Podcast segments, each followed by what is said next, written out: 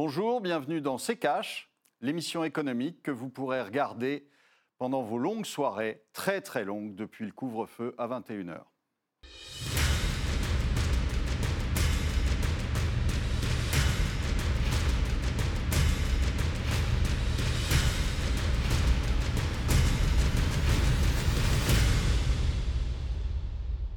Bonjour, aujourd'hui on va se poser la question de qui va payer la facture. Bonjour Estelle.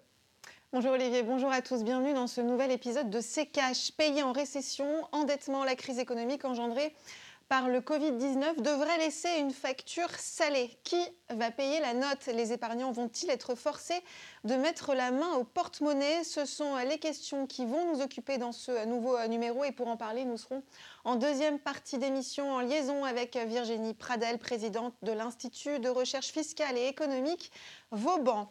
Mais d'abord, Olivier, pour commencer, voyez ces chiffres. 7 000 milliards de dollars de PIB, c'est ce que le coronavirus aura fait perdre à l'économie mondiale d'ici la fin 2021.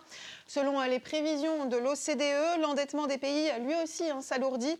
En France, au deuxième trimestre de cette année, la dette publique a bondi de 200 milliards d'euros. Elle s'élève aujourd'hui à environ 114% du PIB. Une hausse qui s'explique notamment par le financement des nombreuses mesures mises en place par le gouvernement pour lutter contre les effets de la crise liée au Covid-19. Si le gouvernement a martelé qu'il n'y aurait pas de hausse d'impôt sur le revenu, les épargnants, eux, pourraient être amenés à régler la note. Voyez pourquoi avec le tiroir cash d'Antoine Vassas.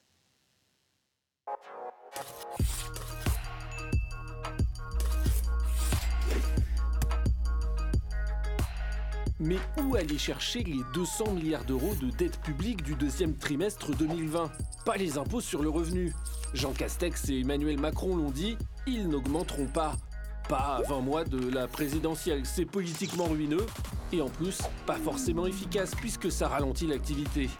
Ou alors taxer certaines grosses entreprises qui s'en sont sorties le mieux ces derniers mois Du côté de la fraude fiscale peut-être Non plus. Reste l'épargne et oui, selon l'OFCE, les Français auraient accumulé 55 milliards d'euros sur les deux mois du confinement.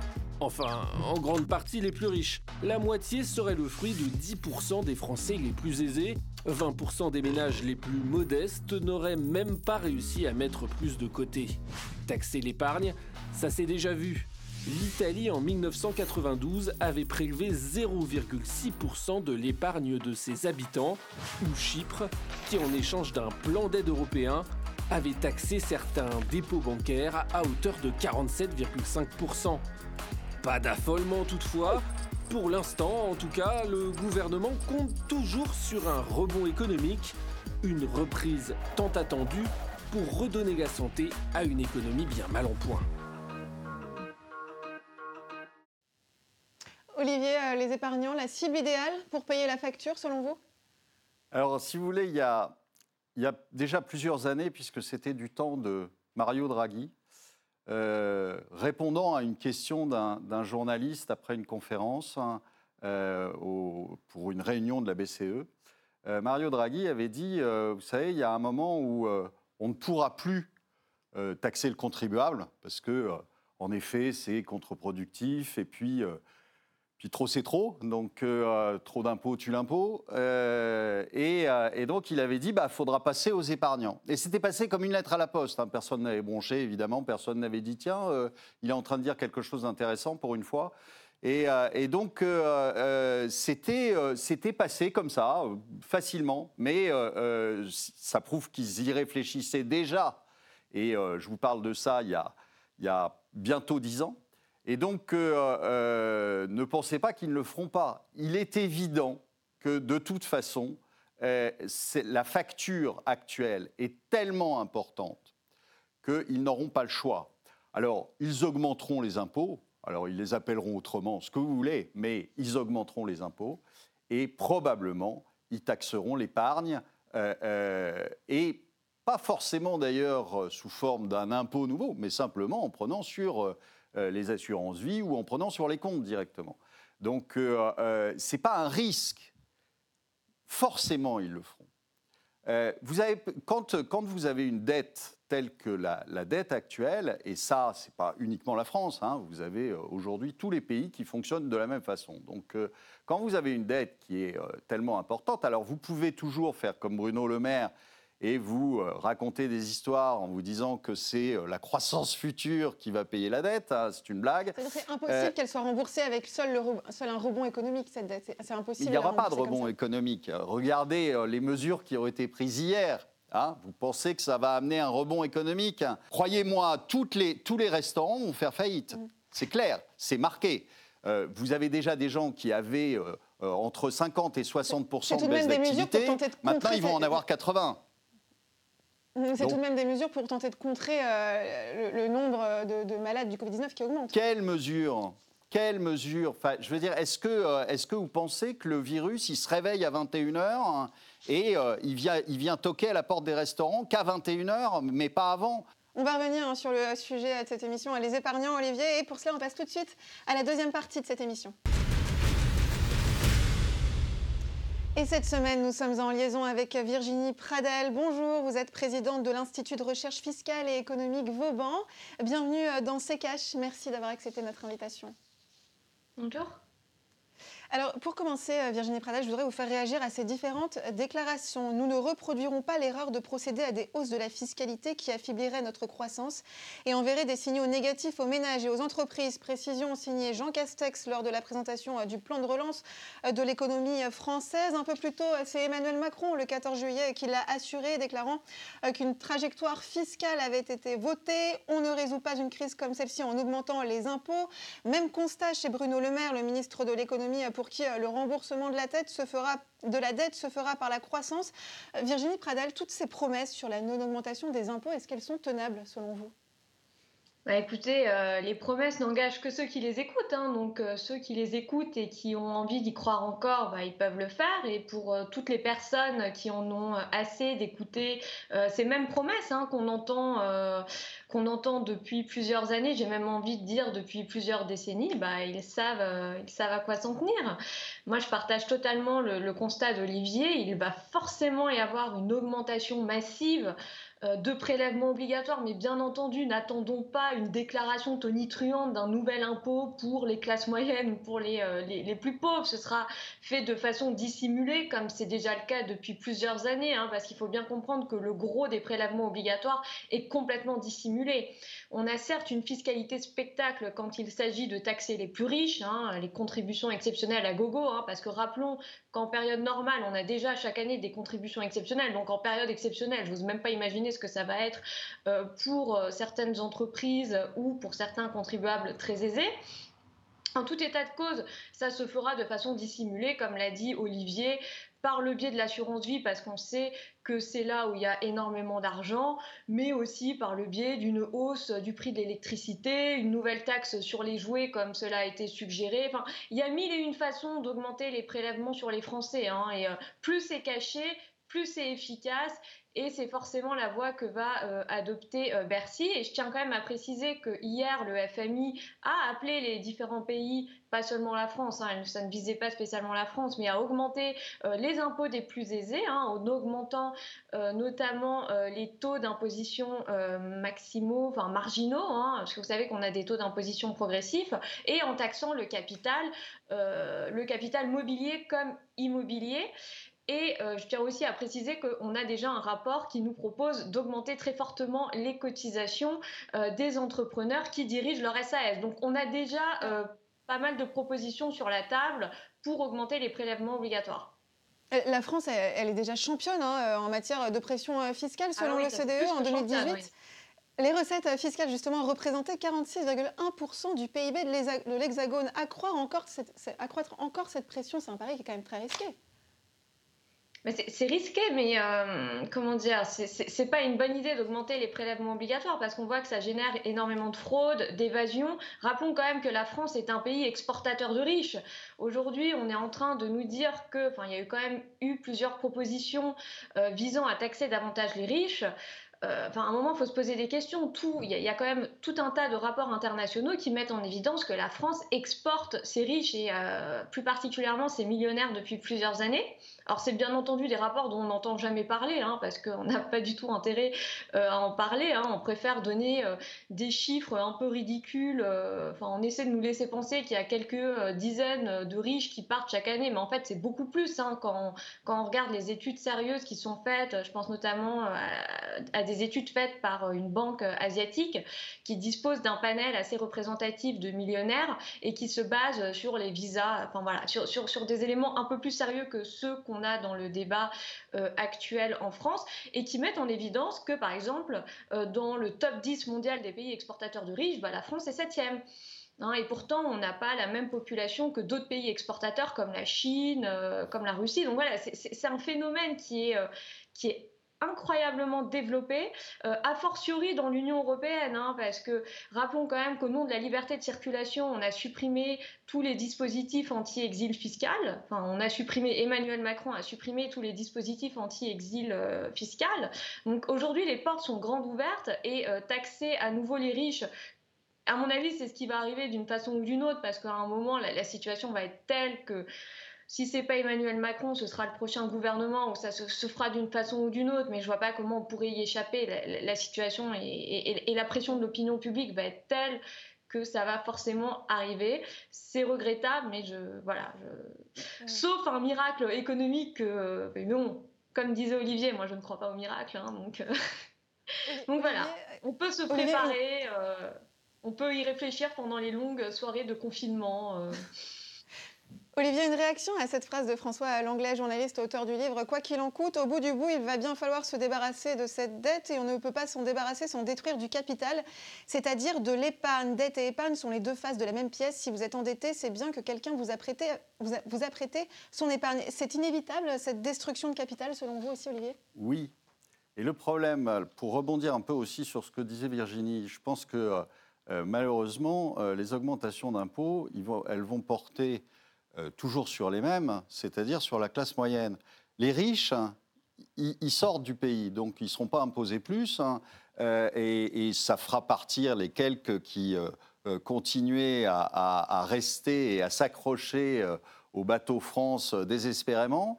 mais les autres sont déjà partis. Et donc, en fait, ça va retomber toujours sur les mêmes, c'est-à-dire ceux qui gagnent un petit peu d'argent sans être riches.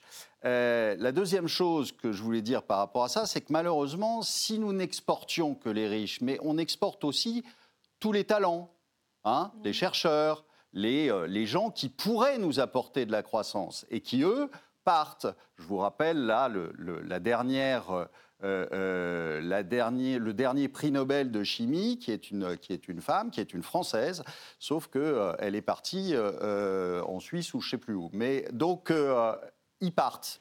Ils partent et ils partent pourquoi? Bah, Parce qu'ils en ont marre de se prendre des taxes et, ils en ont marre d'un État euh, qui euh, bientôt, euh, je vous dis, rentre chez vous puisque vous n'avez plus le droit d'inviter six personnes chez vous. Donc on est dans, quelque chose qui est, qui est une dérive et qui est une dérive qui forcément arrivera à une conclusion. Et la conclusion, c'est en effet, on vous prendra votre épargne d'une manière ou d'une autre. Alors, vous avez la technique de l'impôt, vous avez, comme le disait euh, M. Draghi, la technique de, euh, euh, prendre, de servir directement dans les assurances ou sur les, les, comptes de dépôt. Vous avez l'immobilier aussi, très probablement, qui va être taxé parce que c'est là qu'il y a de l'argent. Il n'y a, pas, a pas besoin d'avoir fait Polytechnique. Hein. Vous avez deux endroits où vous avez de l'argent en France. Vous avez l'épargne des ménages avec l'assurance vie et vous avez plus particulièrement constitué par l'assurance vie, et vous avez l'immobilier. Donc ils vont taper dans les deux.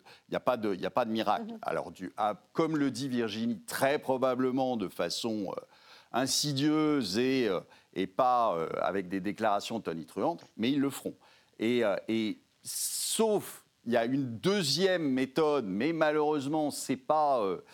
c'est pas un bouton sur lequel on peut appuyer, qui est de souhaiter tous les jours que ça parte en, ce qu'on appelle l'hyperinflation, qui est un mauvais terme d'ailleurs euh, pour désigner ce que c'est, c'est-à-dire la chute de la confiance dans la monnaie. Et à ce moment-là, votre épargne ne vaut plus rien. Vous pouvez vous allumer un petit feu avec, ça va bientôt être l'hiver. Donc pendant le confinement, vous pourrez vous faire un feu avec des billets qui ne vaudront plus rien du tout.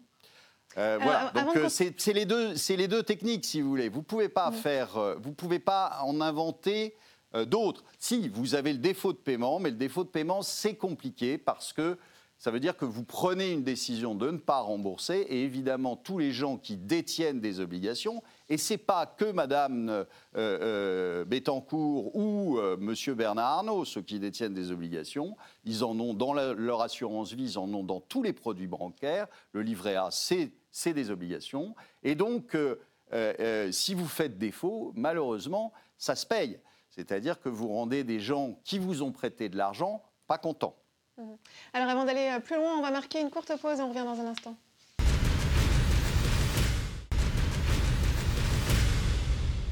Bienvenue euh, dans CKH. Si vous nous rejoignez, on parle. Les épargnants vont-ils hein, devoir régler euh, la facture? Et pour cela, nous sommes en liaison avec Virginie Pradel, présidente de l'Institut de recherche fiscale et économique euh, Vauban. Virginie Pradel, on l'a vu hein, dans le tiroir cash notamment, taxer l'épargne, ça s'est déjà vu en Italie notamment, où l'ensemble des dépôts bancaires des Italiens avaient été taxés de 0,6% en 92. Chypre aussi hein, l'a fait un temps. En France, si l'on part euh, de l'hypothèse hein, que les épargnants euh, vont devoir régler euh, la facture, quelle forme pourrait prendre cet impôt en quelque sorte? Est-ce qu'on peut imaginer aussi des taxes sur les dépôts bancaires comme ça a été fait en Italie? Ah, on peut tout imaginer, mais de toute manière, à Bercy, ils ont beaucoup d'imagination. Hein. Il suffit de, regarder tout ce qui a été fait au cours des années précédentes. Alors moi, je penserais peut-être dans un premier temps à, quelque chose de peut-être moins agressif, parce que là, c'est quand même un peu la, solution de, dernier ressort, mais il faut bien comprendre que tout a été prévu en amont euh, pour saisir, euh, le cas échéant, euh, l'argent des épargnants. Vous avez aujourd'hui une, disposition, une législation européenne une disposition européenne euh, qui, euh, qui, prévoit euh, que dans certaines circonstances, vous ne pouvez pas récupérer les avoirs que vous détenez sur un compte bancaire au-delà de 100 000 euros. vous avez une autre loi, alors il me semble que c'est Sapin qui l'a fait adopter, qui, vous, enfin, qui empêche les épargnants de récupérer le principal de leur assurance vie si bah, tous les épargnants se mettent à vouloir récupérer leur assurance vie en même temps. Enfin, vous avez plein de choses. Vous avez aussi la possibilité d'augmenter l'électricité. Et ça, je pense qu'on ne va pas y échapper parce que euh, l'électricité aujourd'hui est un, un, prix trop faible hein, euh, et qu'il va bien falloir euh, un jour payer l'électricité au juste prix, j'ai envie de dire. Il y, a, il y, a, tout un tas de choses. Moi, je pense qu'on va augmenter les cotisations parce que les cotisations, c'est quelque chose qui passe bien. on dit toujours que c'est pour financer le modèle social. Donc, j'ai quand même l'impression que dans, l'opinion publique, euh, augmenter les cotisations euh, passe mieux que euh, augmenter les impôts. Mais voilà, c'est moi j'attends de voir, mais en tout état de ou sinon on va peut-être assister à une réduction des niches fiscales. Hein, ça ce serait aussi envisageable, mais bon là ce serait au détriment de nombreux secteurs économiques tels que l'immobilier ou l'emploi à domicile, donc c'est aussi délicat. je, je, sais pas, je je suis pas voyante, hein, mais bon je, fais confiance euh, aux grands esprits de Bercy. Hein. On sait que, on sait que, on sait qu'ils y réfléchissent euh, du matin au soir. Donc euh, attendons patiemment. Olivier, une réaction?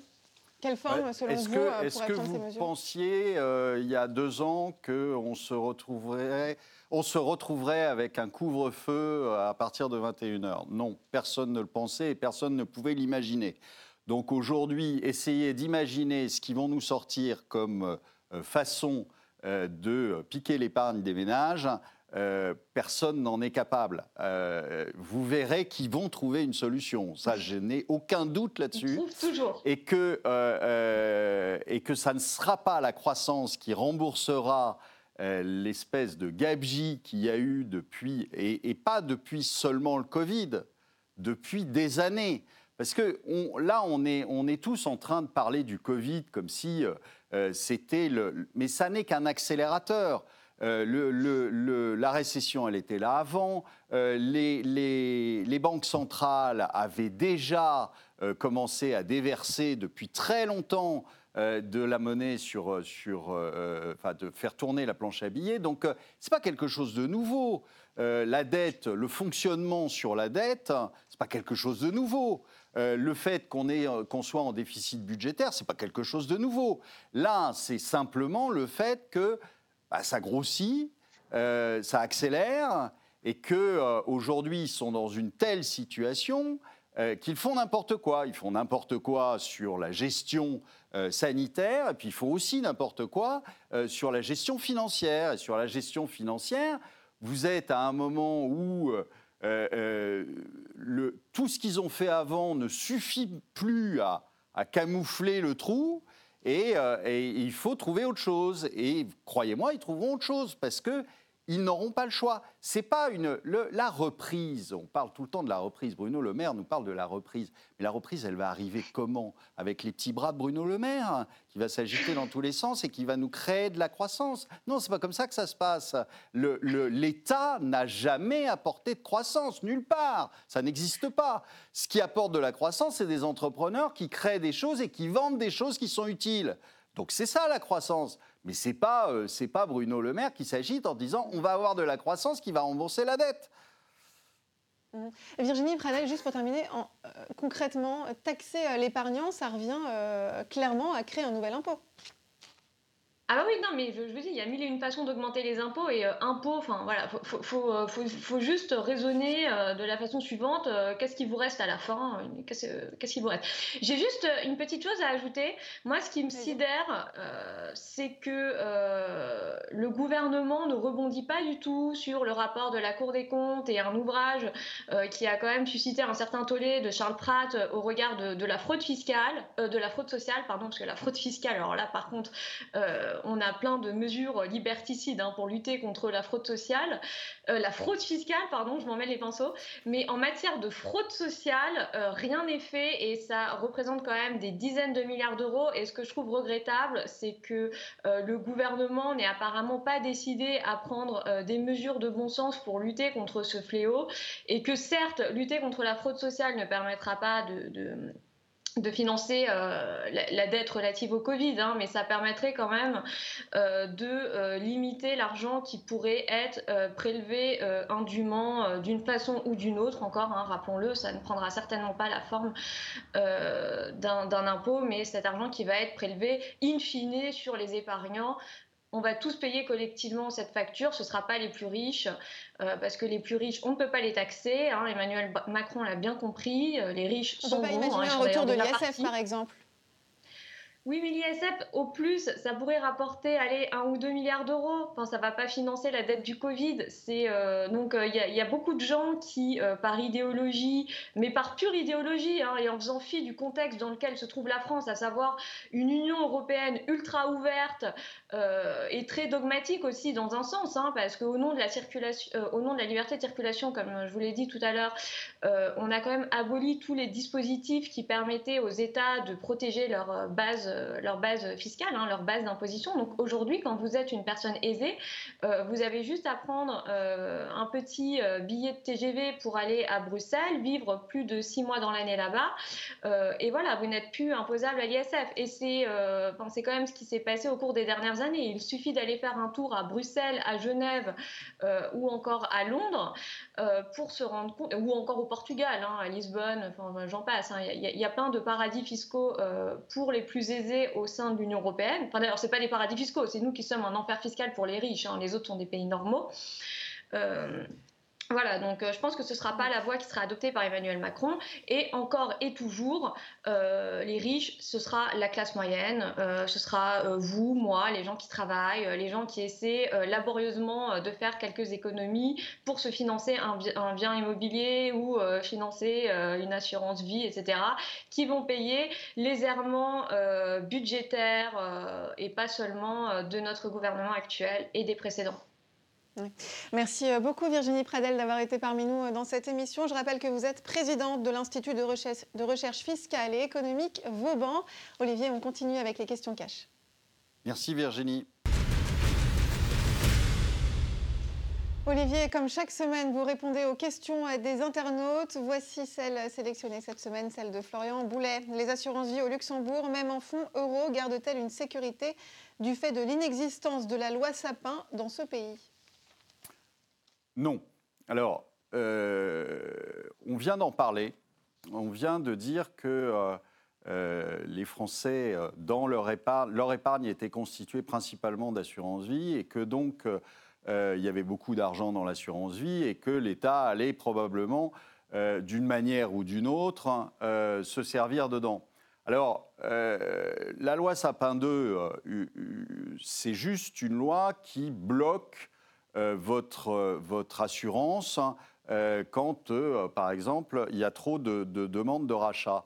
Mais en revanche, euh, si demain le gouvernement se met à taxer l'assurance vie par un impôt, par une, taxe exceptionnelle, etc., que vous soyez au Luxembourg ou que vous soyez partout dans le monde, ça ne changera rien. Donc c'est vraiment le principe de l'assurance vie. Et le principe de l'assurance vie en plus, il y, a, quand même quelque chose qu'il faut bien comprendre. L'assurance vie, c'est à, 85% sont des obligations. Les obligations, on vient de franchir le record euh, aujourd'hui de, de, de, la partie obligataire hein, qui est en taux nul ou négatif. Donc comment voulez-vous que ça fonctionne? Vous ne pouvez pas avoir un produit qui est essentiellement obligataire dans un monde où les obligations euh, ne rapportent rien ou même coûtent de l'argent, euh, et vous dire que c'est une bonne idée. C'est une mauvaise idée, l'assurance vie. Alors on ne sait pas très bien euh, quand il va y avoir des, des, des problèmes, mais aujourd'hui, l'assurance vie, c'est une mauvaise idée. Ça a été un excellent produit qui était défiscalisé, qui était euh, intéressant parce que sans risque et qui rapportait euh, quelque chose, aujourd'hui, c'est un mauvais produit mhm. et c'est en plus de ça, il faut bien le comprendre, quelque chose qui est éminemment risqué. Donc, n'allez pas là-dessus, euh, sachant que l'État va s'occuper de vous. Merci beaucoup Olivier, c'est la fin de cette émission. Merci euh, de votre euh, fidélité. Sachez que vous pouvez adresser toutes vos questions à Olivier euh, sur les réseaux sociaux ou en commentaire des vidéos. Si vous souhaitez revoir cette émission, rendez-vous sur notre site internet à l'adresse rtfrance.tv. Olivier, le mot de la fin. Pour tondre un mouton, il faut l'empêcher de bouger. Maintenant c'est fait, à partir de 21h, vous ne bougerez plus, vous serez chez vous.